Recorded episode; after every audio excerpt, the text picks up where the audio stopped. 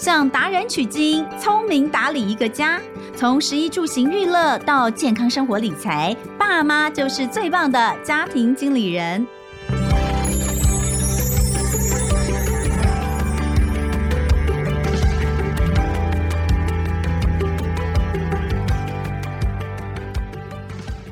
大家好，欢迎收听亲子天下家庭经理人，我是主持人萧同文。今天呢，想跟大家来聊聊有关于孩子的理财教育不能等哦。呃，这件事情我自己真的有深深的体会，不晓得就是听众朋友，你们自己的理财观念是从哪里来的？我觉得我们这一辈应该很多数都是自己进了社会，然后可能工作了很多年，看了身边的朋友，才慢慢的开始学习。我的爸爸妈妈因为是公务人员，公务人员就是那种钱存定存，哦，然后去买房子，然后拼了命赶快把房贷缴完的那一种，哦，安安稳稳的，从来这一辈子没有投资过。呃，但是如果你的家里是做生意的，哦，那或者是本来就父母亲有在投资的，我觉得你真的就是跟我比，就赢在起跑点，因为你的投资历史一定比我早很多。所以，我最近其实有很深的感觉，就是我的孩子，我一定要让他在还没有成年之前，我就必须要让他了解理财的重要性。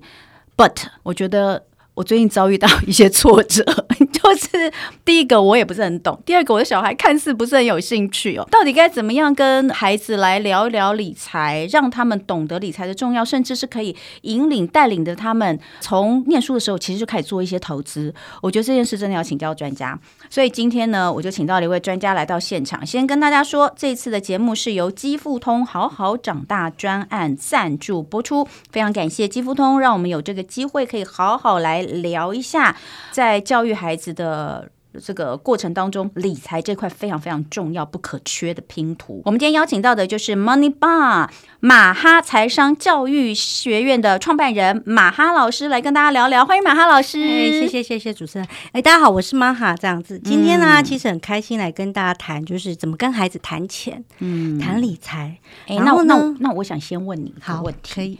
我刚刚前面讲，你你自己是从什么时候开始接触理财？哎、欸，其实我跟你一样、欸，哎，父母其实没有教，我是大学毕业领到第一份薪水之后，我那时候突然觉得，哎、欸，我好像有有钱可以理了，因为之前都没有钱嘛，嗯、好，然后我就开始想说，我应该要开始存钱理财，嗯、我就买了我人生的第一档基金，而且我真的很认真的在学哦，嗯、就是我觉得说，哎、欸，其实我那时候不太会。选基金，我就自己用四四三三选了。嗯、好，这个如果有投资基金的老先辈，应该会知道有这个东西。那我就开始定期定额扣我薪水的二十 percent，就是领到薪水五、哦、号领到薪水，我就开始存了。嗯、然后我就想说，因为那时候我我自己的父母没有帮我存第一桶金，就是跟我一样，对对对。嗯、所以我那时候就觉得说，哎，那我现在有钱可以理了，我应该好像要理财。嗯、所以我就这样傻傻存了三年呢，然后存到了。一笔小小 三十万的第一桶金，哎，可是我觉得很不容易。哎，我现在要跟那个听众朋友讲一下啊，马哈老师，呃，我们刚刚有说还是 Money Bar，呃，马哈财商教育学院的创办人，他的投资理财经验超过二十年，就是从你大学毕业开始，对，对不对？他致力于儿童财商的推广，我相信他可能跟我一样觉得。这件事情应该要早点开始。没有，其实我跟你讲，全世界都在做扫盲、金融扫盲这件事情，台湾也做的，对不对？真的，真的，新加坡跟香港还有对岸的中国都做很多。嗯、那我其实觉得这件事很重要，所以我那时候就很想。那一开始的呃背景在于，就是说我其实确实有一个长辈型的朋友，他就是养出啃老的小孩，哦、所以我那时候其实。很担心我以后变成是他，你知道吗？所以我五岁就跟我的孩子谈有关于金钱的话题。所以其实我觉得多数的父母其实不用太担心，不知道怎么跟孩子谈。好，五岁、十岁、十五岁都是一个很好的关键点。那如果你的小孩像你这样，通过这样，你的小孩现在高中生，其实你就可以开始找他有兴趣的话题跟他聊，这样子。哎，其实有哎，我很认真在做这件事。哎，我刚刚有跟那个马哈老师讲，就是说我这个暑假我就是起而行，就是我不是只有想着说我要让我的孩子有点理财观念。我这个暑假我真的有送大的也有，小的也有哦。大小孩子我都让他们去参加了这种一日的营队，因为我们时间配合不上。一日的营队就是做呃适合他们的一些财富的游戏哦。那可能很很久以前大家有听过现金流哦，那现金流很红哦。我们家有一盒哎，我老公那时候就买了一盒，还要六千多块，贵的要死。结果回家之后打开玩了一次就收起来。再也没有玩拿出来玩过，因为太复杂了，大人不会教，小孩没兴趣。我跟你讲，现金流真的很复杂，我也觉得很。应该要先选 地产大亨，比较简单。就是我们以前的大 富翁，富现在还有电子版，还不用自己算钱。我觉得那个小孩就会非常。我跟你讲，我儿子玩大富翁，他确实意识到现金流的重要性，因为为什么？他就每过一个。呃，比如说房地产，他就买，然后有房子可以盖，他就盖。然后我还提醒他说：“弟弟，你你确定你的钱够吗？”他就说没问题。直到他经过了一个东西，他必须付钱，他不够钱，他要破产了。嗯，那破产就游戏结束。然后我弟就是他舅舅，就跟他说：“你愿不愿意用五百万卖你手上所有的资产，接近两千万？”就他的那个在。地产大亨的资产，就他真的卖给他，然后到现在，我儿子有时候还会抱怨说：“你看，九九好过分，趁人之危。”就是我没钱的时候。啊、可是那一次，我跟你讲，我非常明确的感受到，我儿子因为那一次之后，他之后玩就是地产大亨，每次都会留二十 percent 以上的现金。因为我们今天在讲青少年嘛，青少年其实他们呃，对于。未来开始可能就是不是什么东西都可以爸妈帮你买单的这个路，其实是比较近了。我觉得他们要怎么样让他们理解？还有很多青少年他其实对钱好像没有什么概念，就是。我们可以从哪个地方去切入？其实我跟你讲，我觉得零用钱是一个很好的方式啊，嗯、因为所有的父母都会给零用钱。嗯、那对于青少年来讲，假设你要勾起他对有一些理财的议题有兴趣，比如说你刚刚有讲嘛，今年你可能没有安排出国，嗯、可是像我今年我就有特地解封之后带我儿子去日本走，嗯、因为我们已经三年都没出国了，所以那时候我其实可能就用便宜的日币这个话题来吸引我儿子对于汇率日币。然后外币这件事的兴趣，好，那他可能开始就知道说，哎，那有有关于哎可以换便宜的日币，好，最近也在讨讨论说，哎，最近日币又变便宜了，所以一个便宜的日币。那甚至呢，我儿子有时候他自己的零用钱不够的时候，你知道吗？他这一次很夸张，他就跟我说，妈妈。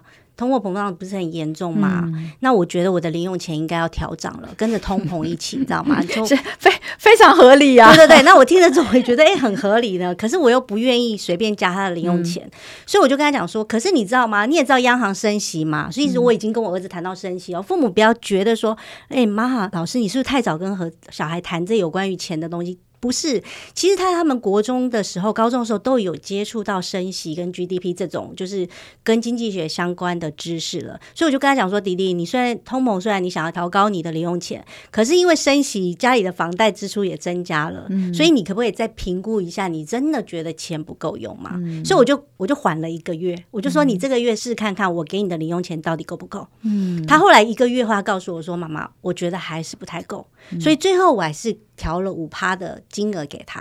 好，那我就跟他讲说，其实这个东西就是父母，你可以从你跟小孩平常的对话中，其实我觉得零用钱是一个很好的切入点。那他钱不够的时候，他其实就会主动跟你提。那你在这个钱不够的状况下，你可能要跟他讨论通膨啦，或是你要讨论跟他升息啦，或是我们去出国玩，为什么要早一点换便宜的日币？然后你可以再带到说，为什么要投资理财这件事情。我觉得这个就是可以慢慢从孩子有兴趣的话题勾起他们对这个话题有兴趣之后，你再开始跟他谈。其实我觉得最简单的是，我跟你讲，多数的孩子，每个孩子都会有手机，国高中都有手机了。嗯、其实如果你真的想跟孩子谈，然后他完全对理财没有兴趣，你就跟他讲说：“哎。”你有没有想过？你的朋友有没有想过想要换一只 iPhone 十五？嗯、我觉得只要你用 iPhone 的手机去讨论这个有关于理财这件事，我觉得多数的孩子会想要跟你讨论。他因为说：“哈，你有想要帮我换吗？”嗯、其实没有，嗯、只是我跟你讨论这话题。那如果比如说像我来讲，其实现在父母多数的手机都是小孩的手机都是承接父母的不要的第二代机嘛。嗯，对我们家也是。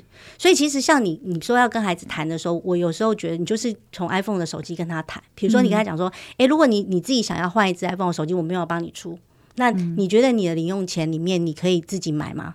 好，假设你零用钱你一个月你真的很辛苦的每个月存一千五好了，高中生，我现在讲的是高中生，好，那你你至少也要存二十几个月，你才可能到假设 iPhone 手机要三万五到四万。那你觉得你这样可以买到吗？那时候 iPhone 十六都出了，等到二十三个月之后，嗯、然后你就跟他讲说：好，假设今天我们都有一个目标，我们就是要来存 iPhone 手机。那我们到底要怎么执行这个目标？你刚刚讲说，你小孩觉得他要赚很多的钱，要达到财富自由。财富自由的目的就是在每个人生阶段可以达成你某个阶段的梦想嘛，对不对？可能是出国留学，可能是再大一点买车子、买房子、结婚。好，所以你就在想说，假设我们今天目标就是存一个。手机，iPhone 手机，那你要怎么达成？那你就可以开始算给他听，说，诶，那如果你用零用钱存，你可能要存二十几个月，可是那时候已经不是最新的手机了。嗯、那你要动用你的红包钱吗？因为孩子的钱大概就只有零用钱跟红包钱、嗯、两笔大笔的钱。如果多数父母有帮他存的话，他的红包钱就是他现在账户里的钱。对，不管你是开他账户，就是这样，对，或者是你自己放在你这个账户里面，他就有一笔钱。那你就问他说，那你要动用你的红包钱吗？还是你要？动用我们过去爸爸妈妈帮你，不管你是帮他做定存，或是像我一样有帮他投资的一些获利的钱，嗯、那你就可以开始跟他讨论。那如果你要动用之后，那你可能还要存多少钱，你才会达到？那你要动用这些钱之后呢？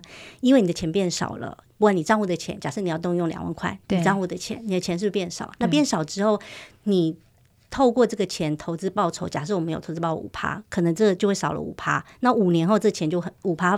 复利再翻上去就很多钱，那你要做这件事嘛？让孩子回去想，嗯、有道理。同时你要让他知道说，嗯、其实很多的孩子都会把父母或是阿公阿妈当做那个梦许愿的那个，你知道吗？就是提款机啦。对，就变成说，对，你说的没错，就说，哎、欸，我可不可以换一个？我想换一个新的 iPhone，、嗯、或是我想换一个什么东西？好，可是我觉得应该是父母，因为孩子已经够大了，你要带他讲说，今天你要换手机不是不行。但是你要怎么达成你这个手机的梦想？嗯、那我可以陪你做。那你愿意拿你账户的钱，或是你零用钱一起来做这件事吗？他就会知道说，其实每个人的理财都有一个理财的目标，嗯、而且不是随随便便你你你说你给我，我我就跟你说我要手机，你你就买给我。其实没有这件事情，这样孩子就会接触到说，哎、嗯，因为他需要达成某一个他的梦想目标，嗯、然后他必须做什么事情，嗯、然后再从中带出理财这件事情。其实我一直要特别跟。有青少年的父母讲，就是你们不要觉得说孩子好像才国中。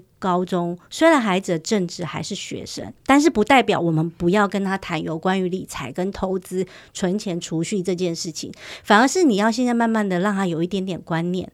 寒暑假他功课课业没那么忙的时候，你可以开始带他接触理财这个东西，就变成说，其实我们以前都是大学毕业，其实我们大学毕业二十二岁了，可是孩子如果在十八岁，他多了四年，比我们早四年去接触很多理财的观念。就像你女儿说，我要赚很多的钱，我要想办法。以后可以财富自由。其实他在这个时间点，他有这个概念之后，等到他大学毕业后，这这段时间就是他的财商建立、成长很快的高峰期，因为他已经有这个动力了。嗯、所以我觉得你女儿，你不用太担心她。我是说真的，嗯、我看过很多的孩子，就是他开始有兴趣之后，然后真正开始。理财，不管是买基金，好买股票，他就会开始对这个有概念之后，他会越来越有兴趣。那他的正职当然还是念书，因为理财其实，因为我们一辈子跟钱都脱不了干系，所以你不是早点接触。你最后还是要接触，只是我们带着孩子做这样子会比较，嗯、就是你也会比较放心，而且他的观念会比较好，因为很多理财包括会不会被金融诈骗啦，会不会被网络诈骗，这些都是父母要陪着孩子一起的。嗯，好，哎、欸，我觉得刚刚这里面有听到了好多。就是重点哦，我我自己归纳一下，我觉得应该就是说，在任何一个其实可能可以引起孩子兴趣的话题，嗯、或者是呃，你刻意的跟他提到了，比如说像手机这样的东西，嗯、之后其实一步一步的、嗯、哦，就是妈妈的一个小心机，嗯、从手机开始哦，那这个要多少钱？嗯、那大部分孩子可能都有零用钱跟这个红包钱，他都有一些存款。拿走之后，我们大概会停在这里而已。我们可能就说啊，你要什么？哦，你没有钱，那没关系，那那你有钱你去提。可是我们就不会继续下去。哎，那你的钱就变少了耶。哦我都会耶，我都会跟他说，我跟你讲，我都会停在这里。所以我就觉得，对，我都会跟他说，弟弟，你看哦，如果你看哦，你这边少了两万好了，甚至如果你不要买这个手机，你是三万五，那你这三万五，假设你我们就五趴的报酬率好了，对，那你这样。经过五年之后，你的三万五赚到的钱可能有六七千甚至七八千。嗯，那你觉得你要选择现在换手机，还是之后你的三万五变成四万五？就是其实你可以让孩子去选择，不是你不让他买。因为这个钱最后还是孩子的嘛，让孩子自己决定这样子。好，那我们就来讲，因为呃，现在就分成两个重点，一个重点是我们怎么带领青少年的孩子接触理财，嗯、然后要告诉他们一些简单的理财工具会适合他们的。那当然，另外一个还有你前面提到一个很重要，就是爸爸妈妈真的要。从小就帮孩子先把这个户头开好，嗯、然后帮他做一些理财的这个投资，比如说这样的你，你你可能才能够支付他哦，就等于从小就帮他存教育基金这样。那其实这些全部都要靠一些理财的工具了。对，所以我们先来看，比如说股票基金这些是不是都是比较适合现在跟孩子在聊的东西？欸、其实我觉得可以。你知道我、嗯、我儿子的国中的课本里面，国三的时候已经介绍巴菲特哎、欸。我那时候还蛮惊讶，嗯、社会课，嗯，那后来我才发现好像就没有了。其实他谈到了就是价值投资法，嗯，所以其实我跟你讲，小孩在国中、高中的时候，其实就已经有接触什么是股票，什么是基金，好，什么是保险，保险更早，可能小学的时候学生保险就开始了。所以其实父母也不用担心说，哎，我不知道怎么跟他介绍啊。你就跟他讲说，啊，股票就是你看好一家公司，你觉得这家公司好，你就投资它，嗯、然后这家公司赚了钱就分给你，你就会有鼓励。好，嗯、那基金更简单了，基金就是你觉得你自己不是专业的，你把你的钱，一群人把一笔钱交给一个专业的机构，一个人来帮你做投资理财，赚了钱之后，他也会有些有配息的，有些他的股的净值会涨。这就是基金，那保险就刚刚讲的嘛，保险就是因为为什么保险大家都担心万一出了什么事，就是集合众人的力量分散你自己的风险。其实你就把你自己知道的，你对于这些金融商品的理解告诉孩子就可以了，不用一定要说，哎，好，我又不像妈妈老师知道这么多。那你开始介绍之后，就可以让他知道说，哎，哦，有不同的金融商品，那我我帮你做的理财，选择哪一些不同的金融商品。这样孩子就可以开始知道说哦，我终于知道原来金融商品里面有基金、股票、保险，好，投资型保单，可能甚至有些父母会稍微提一下。其实我觉得这件事情是我们没有跟孩子谈。以前我去帮集美女中上他们社团上有关于理财的东西的时候，课程的时候，哎，其实他那群女生。多数都是对理财非常有兴趣，甚至有几个还能跟我说：“老师，你帮我看一下我的基金。”我还问他说：“哦，你怎么会买基金？”然后他就说：“哦，因为是他的父母帮他买的。”然后我就说：“那你知道你买这个基金是哪一档吗？”他当时叫我看的是越南基金，这样子，他就跟我说：“老师，你觉得这一档还可以继续留吗？还是我要换？”好，因为我们在那个课程中其实有介绍了，呃，什么是基金，基金的类型是什么？那你买基金的时候，你都要认识基金的身份证，然后你要怎么去筛选基金，然后有哪些平台跟哪些机制是现有的。我刚刚一开始有讲说，我自己用四四三三嘛，那其实现在很多的基金平台都已经把筛选的东西做得很聪明了，就是你只要找到适合你投资属性的，或你可以承担的风险，他就会给你一篮子他觉得好的。那个基金标的，像我自己，其实我五岁的时候跟我儿子谈钱，对不对？我九岁带他认识股票，就介绍股神巴菲特。嗯，好。然后我大概在他十一岁的时候，我就开始介绍基金了。嗯，好。那为什么我会介绍基金给他？就是又回到我的账户，他的账户里面其实有基金的投资。嗯，好。所以我就跟他说：“哎，弟弟，你知道妈妈帮你买了基金。”然后我就开始介绍什么是基金。然后我就告诉他说：“那你知道我怎么选基金的吗？”我就说我。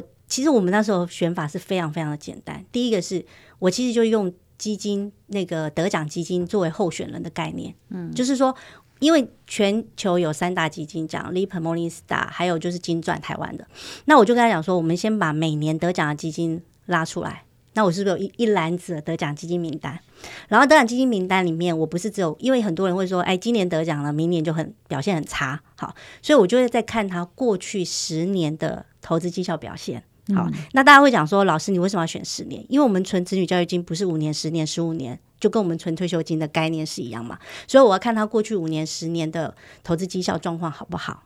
然后呢，我还会再去看它里面的持股状况。如果我选的是股票型基金，好，假设我选的是债券型基金，我可能还会看它是选 AAA 或者是它是投资级债券还是。政府公债，好，那这个东西大家听起来会觉得说，哦，好像很复杂，其实不会。你就是带孩子去认识你的基金的时候，你假设所有的父母，像你现在，如果你有投资基金，或是你甚至投资股票 ETF 都没关系，你就告诉孩子，你为什么会选择这个标的，你选择它的原因是什么？你把你会的交给他就好了。每个人都可以当孩子的金钱教练，不是只有专业的人士，因为你一定比孩子更有理财的经验。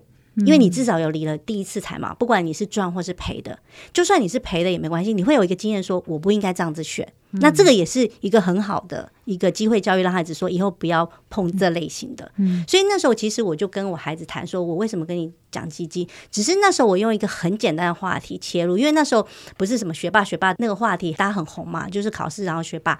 然后我其实那时候就是用学霸基金，一样是我刚刚讲的那个概念，我只是用学霸基金，就是说为什么我是用。金钻奖或是呃莫妮莎莉就就基金奖的一些候选人的当做我们的候选人名单，就是我们要从里面挑出可能是就是胜过九十九趴的基金，然后我们再从里面去挑到我们觉得长期波动不会太大，就是长期上它不会一下大涨一下大赔的，嗯，然后再看一下它的持股。那其实孩子第一次他可能会觉得说，哎，老妈妈你要讲有点复杂，你就慢一点再带他去看一次。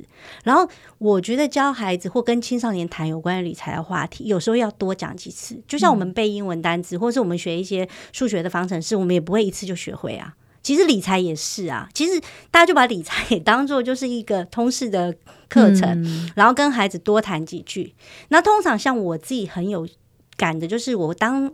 有一些比较重大的财经事件的时候，我会特地跟我儿子聊一下这个话题。嗯，比如说可能最近升息、暴力升息或停止不要升息了，或景气怎么样的时候，我就会稍微跟他谈一下。不是我们好像特别要去谈经济学的东西，而是在你的日常生活中可能会遇到这些事情，那你可能就会跟他聊一下。嗯，那我觉得孩子。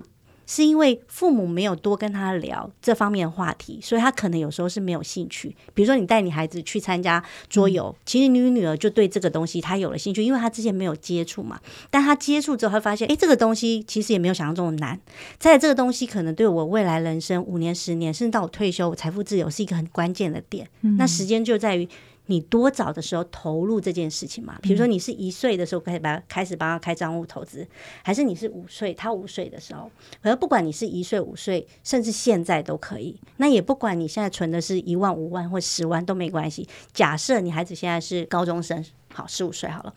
那你帮他存十年，假设你存一万，二十五岁的时候他也有十万块啦，嗯，他也会有这笔钱，而且重点是，当他的账户有这笔钱，你再跟他谈有关于投资理财啊，嗯、不管是基金啊、股票啊、ETF，他就会有兴趣这个话题，嗯，你就可以开始延续你跟孩子的财商教育，而且还有一个很关键的，就是你是跟他一起学，因为你要教他，嗯，你教他的时候，你如果不会，你怎么教他？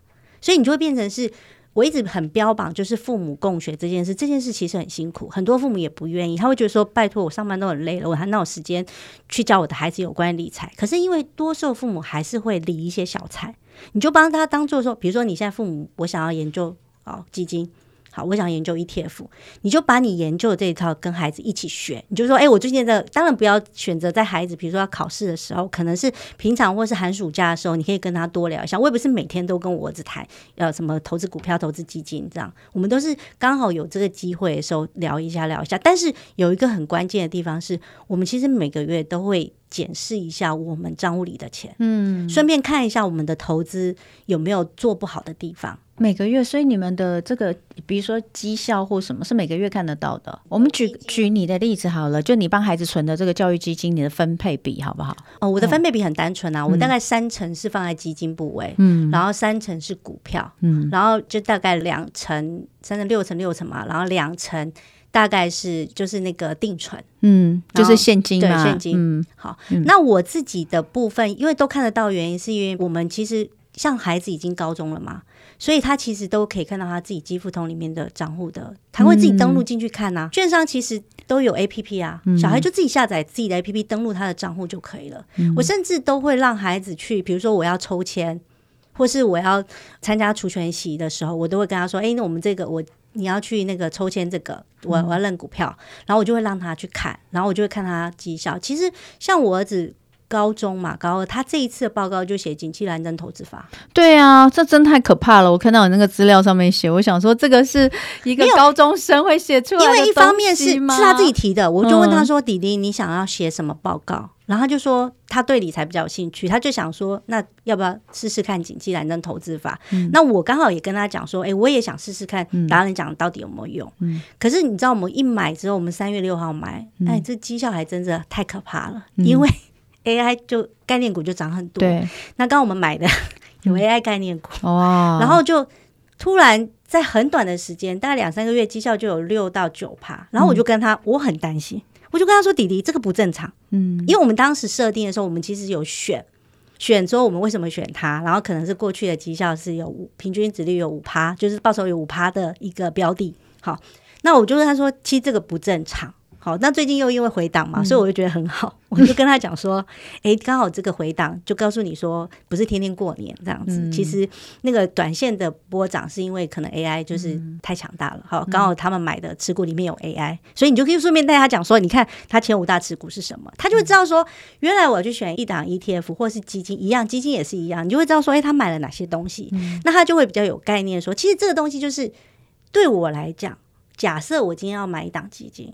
或者是 ETF，我也是这样子选，嗯、所以我就把我会的交给他。那你的小孩就会有这样的知识，那他以后自己在选的时候就会觉得很 OK。好，那我们如果在帮孩子挑选这个东西，我们需要注意哪些事情？其实我觉得基金呢、啊，第一个就是你先想一下你，你你投资这个呃基金的目的是什么？假设你是存子女教育基金好了，所以你就可以拉长说，哎，你是需要存五年甚至十年，然后你再选说，哎，你觉得是。呃，投资报酬率可能大概有几趴是比较符合你。其实我觉得六趴就是一个非常好的一个数字了。嗯、所以你你在选的时候就会发现说，你要拉出一篮子，然后投资报酬率五趴，长期哦，五年、十年，再来一个很关键的成本。嗯，好，大家其实有时候都会觉得说，有些人会觉得说，哎，投资基金为什么不投资 ETF？ETF 好像成本比较低。可是其实有有几个状况，我觉得可以分享给大家。第一个是，其实基金现在有很多平台都是零手续费。其实，在手续费上面，虽然它还是比 ETF 贵一点点，可是呢，基金的可选择性比大家多太多了。我举例好了，你可能股票型基金整个台湾 ETF 三四百档而已，可是你知道股票型基金哦，可能有三四千档，嗯、就是你，而且它可以投资全世界，可以投资单一国家，就是你的选择性是多很多的。假设有些人他可能觉得说，哎，最近债也很红，大家就说哦，我买债券型基金，然后固定配息。可是大家其实可能忘记，就是债券型的 ETF 可能它会有一些，可能它可能投资是三四百档，它是追踪一个指数，它可能投资三四百档债。可是呢，你的债券型基金可能是三四千档，嗯，所以这个是分散风险跟多元这件事情。所以你刚刚说为什么我很喜欢基金，是因为第一个是，当然我第一次投资基金让我有赚到钱；第二个是我觉得基金的多元性跟选择性比较多，唯一的差别就是成本嘛。可是像我们自己。就我跟我孩子目前都是在基富通，其实就是真的是手续费是零、嗯、这件事，我觉得很关键、欸。我以前觉得基金，我后来不买基金的原因是因为我觉得基金手续费好贵，现在就零啦。我 真的 对，我真的不知道，就是零，就是零，然后再来就是你可能现在买基金不用手续费哦。就是如果你参加他们的一些活动，像比如说我这次就是我小孩，我也是有参加他们的基富通的好好长大这个活动，它其实就是不用手续费，真假的？对，然后再来就是，所以我现在可以参加，可以参加，可以参加，也可以参加，买基金手续费都都是零，都是零。我真的，我之前后来没有在投资。而且你看，你刚刚讲说你，我觉得手续费好高。你第一档是日本，对不对？那虽然现在也有日本的 ETF，可是其实并没有像日本基金这么多选择性。好，这就是又是另外一个。我就说那是一九九六年的事，你看那是几年前，拜托二十五年前的事情了。所以真的是现在已经可以，一定有更多选择。对，哎，那我们现在好，我们来算成本，因为你刚刚其实有讲到成本，我我们举个例来算好不好？就是说，如果今天我我定期定额。的投资，对它到底这个，因为一般人的最少定期定额投资都是三千块嘛，对，低标就是你一定要三千块定期定额。那通常就是再怎么打折，你可能手续费一次就要三十块钱，嗯，对，就三三十块，其实大家都觉得说，哎，算便宜。我一起一开始早期好像还到四十五，哎，嗯，我记得一开始很贵，就是一次三千块，然后你就就要给他四十五块。可是呢，如果假设三十块好了，那你是不是定期定额一年嘛，十二个月是三百六？对，可是。我们不会只有买一档基金啊，嗯、通常我们可能会买到呃五档。好，假设你假设或是好三档好了，那你的成本就很高了。那其实你看到三千块的三十块，其实是一趴的，嗯、类似一趴的投资报酬率。所以假设我们设定，假设以我来讲，我是设定，比如说我希望呃定期定额投资基金，它每年可以带进六趴的投资报酬率。其实加上手续费，我还要七趴的投资报酬率，因为我三十趴付了手续费嘛。对，没错。所以这一块。我觉得就是长期来讲，手续费就占了一些成本，嗯、所以我觉得有投资基金的人，其实要注意的是，当然选对标的很重要嘛，嗯、选对标的你才会赚到钱嘛。第二个关键就是你的成本要怎么去节省。嗯，而且像呃，基富通有时候它有一些的管理费其实是很低，甚至就是比别人还要低，就是看平台啦。嗯，所以我觉得你就是慎选，就是除了慎选基金标的之外，再来就是手续费、成本这些，就是长期来讲你要考量进去，因为你不是买单笔。你一定是长定期定额长期，那你不是只投资一年。假设我们是存子女教育基金，我存退休基金，我都是以五年、十年、十五年作为一个考量的，因为孩子十八岁成年嘛，所以其实我们就是以十为单位，所以这个复利加起来的成本其实是很高的，只是大家有时候会忘记，而且觉得说啊三十块小钱，其实不是，你你可能是一百五十块，不是三十块。假设你一个月投资一万五的基金的话。所以这个都是要注意的啦。好，那呃，当然前面我们就聊了蛮多的。那如果今天我们呃要开始跟我们的孩子一起来设立一个理财目标，我我们大概就就像我们说玩游戏一样，你都会有个目标哦。我要到什么样的时候，我希望我能够达到财富自由。嗯。但每个阶段其实我们可以有每个阶段自己的财富自由。那你觉得我们可以怎么样先陪着青少年期的孩子？其实我定一下他的理财目标。我觉得第一个刚刚回到呃，他有没有想要买 iPhone 这件事？嗯、像我儿子就没有没有要买 iPhone，、嗯、或者是我后来就约他做了一件事，嗯、我就说弟弟，那我们来存你的大学学费好不好？嗯、是跟他一起哦。其实他大学学费我本来就有帮他存了，只是我为了带他一起做，我就说那我们一起来存大学学费。那我们大学学费假设我们设定六十万，可能三年这样有点紧，这一年要存二十万太难了。好，那我们就说，那如果假设我们要存三十万的大学学费，那我们要开始怎么做？好，我们每个月要存多少钱？那你的零用钱要存多少钱？那妈妈这边可以赞助多少钱？像我儿子，其实后来他的景气蓝灯投资法，他其实就用了浦发的六千块钱。去滚进去。那我存大学学费的时候，我就有跟他讲说，假设你要存大学学费，我陪你一起存。那你把红包钱算换成每个月买基金的金额，剩下不够的，就是妈妈去补。因为如果是我们当时设定三年三十万，找那个五趴投资报酬率，其实一个月是要存五六千块的以上的，那八千吧。所以剩下的钱就是我来补。可是。在这个专案里面，我都想说是专案。在这个专案里面，我觉得孩子会非常有感，因为他会看到他账户里的钱增加，然后他会觉得说：“诶，这个投资标的是怎么一起选出来的？”又回到我们刚刚讲的，就是你说你是不是要选学霸型的基金？然后如果他是要存三年，那我们至少要看三到五年的投资报酬率，那我们再考量成本。那这个你就可以慢慢带孩子做，但是而且在过程中有一个很关键，就是你在过程中，你告诉他选基金的时候，你其实会告诉他认识什么类型的基金，然后基金有什么风险。其实你不是只有带他一起做投资这一块，你是把挑选基金、投资基金的一些 know how，你其实已经慢慢教给他了。嗯，那之后就是看孩子他能吸收多少。然后刚刚有特别讲共学这件事很重要，原因是因为其实孩子。最容易遇到其他的金融诈骗或同财跟他讲说，我们是不是要开杠杆做一些比较大幅的投资？都在大学的阶段。嗯，好可怕。可是你当你是孩子的投资战友的时候，嗯，他会跟你讨论。嗯，像我常常都会跟我儿子说，我只要遇到那种金融诈骗，我都跟弟弟说，弟弟，那个人家跟你说保证十趴的啊，那都是骗人的，你知道哈？他说当然了，我怎么可能会去相信？其实这件事情对父母来讲是很重要的。为什么要共学成为投资专业？因为当有一天你孩子真的被诈骗的时候，难道你不救吗？我跟你讲，其实我的父母都会救啦，不只是诈骗。我就身边有朋友的孩子在大学的时候，就因为这两年就是加密货币嘛，对，哎，真的有孩子就加密货币，哇塞！那个全部身家都赔进去，有啊，他觉得他是投资啊，他不觉得那是诈骗。我怎么会被诈骗？可是所以这个投资的观念很早就要告诉他，加密货币基本上就是一个风险相当高的投资，对啊，对，是啊。好，所以今天聊了非常多，非常谢谢玛哈老师。我最后做一个小总结，基本上呢，第一个就是投资教育真的要趁早来跟孩子们分享哦，然后从孩子有兴趣的点切入，他可以是比如说他想要去呃出国玩，那可能需要旅费，或是这是额外的付，或者是像刚刚老师说的 iPhone。手机也是一样的，出国留学那是一个更大的目标。再第三个就是一定要陪孩子一起来认识各种投资理财的工具。嗯、那第四个，定期的检视账户，这也同时虽然是增加孩子的成就感。对不对？对在这个部分又可以把一些时事带入，时事的教育这也很重要。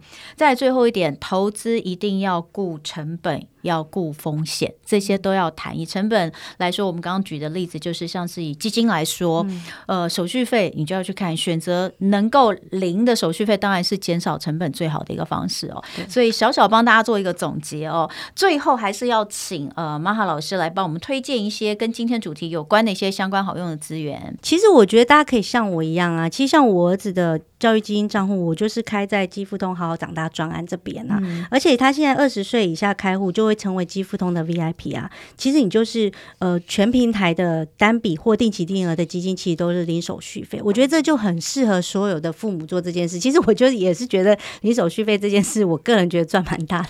所以我就觉得，二十岁以下全部定期定额跟单笔都终身零手续费，哦，对那是。他二十岁以下开户，但他一辈子都领，对啊，一辈子吗？对啊，就是一辈子啊，不是说二十岁以后就开始收手续费。对，而且我跟你讲，因为我之前是要赚什么？他们要赚什么？赚爸妈也一起来投资的手续费。对，我也我也很怀疑他们要赚什么。下次我们来问一下他们好了，他们到底要赚什么？哎，不过这真的蛮好的哈，因为那个我我就讲嘛，我后来不买基金，我就觉得哎呀，手续费好像比较高一点。但现在既然有这个二十岁以下，我觉得挺不错的。对啊，我觉得可以好好利用一下。好，那呃非常谢谢马马老师今天来到我们的现场，跟我们聊这么多跟青少年教育理财相关的一些讯息，刚刚老师所提供这些非常有用的资讯哦，我们都会写在呃我们的节目下方的资讯栏，然后也会有连接让大家可以方便直接上去看，这是最方便的。那希望有机会再请曼哈老师来跟我们聊聊，因为真的就是孩子在外面接触的资讯太多了，我们能够及早引导他思考投资，或是正确的一些投资的方向，或是安全性、风险、成本这些正确的理财观念，其实越早由我们来告诉他们是。越好，更重要是建立比较自己的金钱运用模式、价值观，然后培养他们的责任感。所以，金钱这件事绝对不是只是未来让他们过好日子，而是跟他一生都有非常非常大的关联哦。所以，呃，希望大家都可以呃及早开始帮孩子来做理财的教育。我觉得我们要改一下，我以前都会说，哎，我们及早来帮孩子做一些金钱的存钱啊，帮他们投这样。不是帮他们存，是要跟他们一起为他们存。嗯、对，我觉得这个才是正确的。其实我觉得一起共管账户的时候，你会跟他激荡出很多有关于财商、嗯、还有未来人生目标的方向。嗯、我觉得这一点真的蛮棒的，嗯、很多父母建议你们试试看了，真的很棒。谢谢玛哈老师，谢谢大家，也谢谢大家今天收听家庭经理人，我是童文，亲子天下 Podcast，周一到周六谈教育聊生活，开启美好新关系，欢迎订阅收听 Apple Podcast 跟 Spotify，给我们五星赞一下，也欢迎大家在许愿池给我们回馈，我们下次见喽，拜拜。拜拜。